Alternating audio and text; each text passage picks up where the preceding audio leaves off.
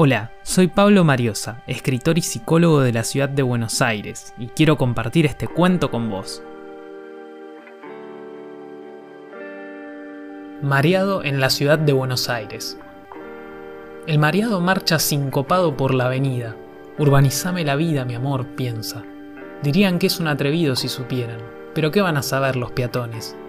Pavimentame las calles de tierra y tirame tu onda verde encima, como en el subte a las nueve, cuando desaparecen las grietas en un rompecabezas apolítico.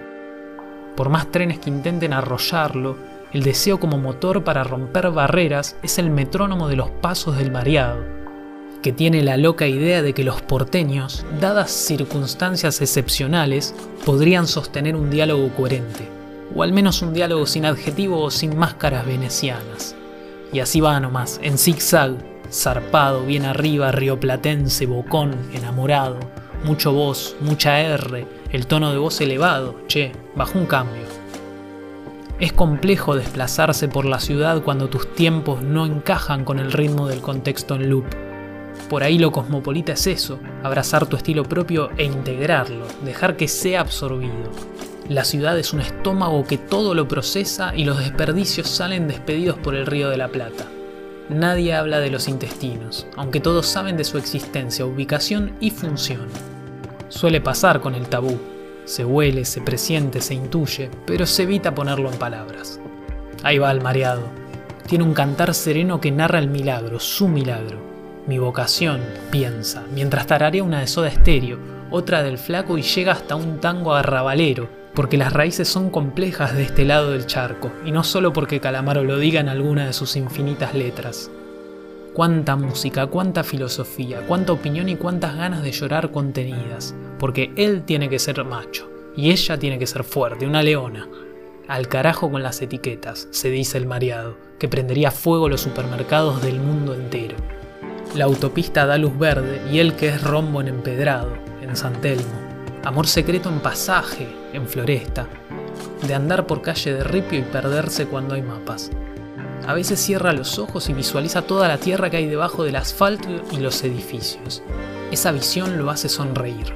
Lo anticipaba Gustavo, eso de que se viene el mareo, esa locura de caminar en círculo por Parque Chas. Ahí va el mareado. Seguía por estrellas, por la constelación del diálogo, la medialuna de una sonrisa y esa doble luna llena, los ojos del que despierta en una ciudad que no duerme. El mareado tiene miedo, se acepta humano, finito es uno por dos, porque reconoce a los otros, sale de su caparazón, le pega al sol un cachetazo de vida. Y cómo pega el sol en esta ciudad, cómo te trompea el día a día si no tenés buenos reflejos y si no te bancás la humedad.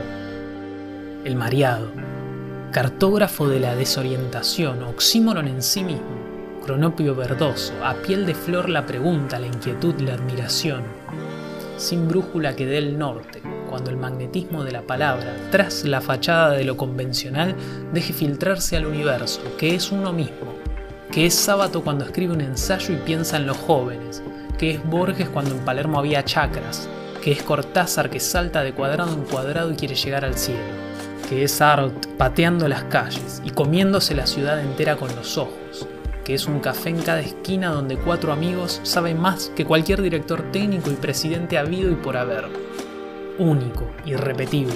Ayer por Lugano, hoy por Villa Crespo, mañana por Parque Lesama. Mareado, siempre mareado. Mareado en la ciudad de Buenos Aires. Pablo Mariosa. Historias para ser leídas en hora pico.